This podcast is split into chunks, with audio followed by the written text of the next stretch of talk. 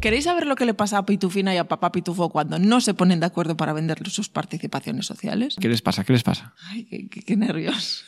pues que no se ponen de acuerdo. Spoiler. Cerviño, ¿de qué hablamos hoy en el programa? Vamos a hablar de un invento mágico que va a acabar con todos tus problemas sociales, societarios, con tus socios, que se llama pacto de socios. Pero una pistola a vez no, no tiene el mismo efecto.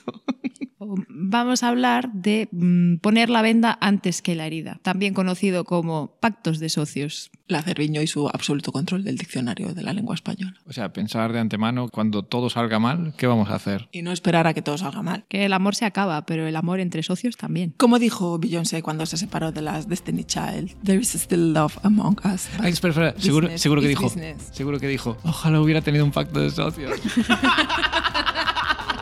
No, pero Taylor Swift ya dijo que lo primero que hizo cuando empezó a ganar dinero fue contratar a un buen abogado. Ahí lo dejo.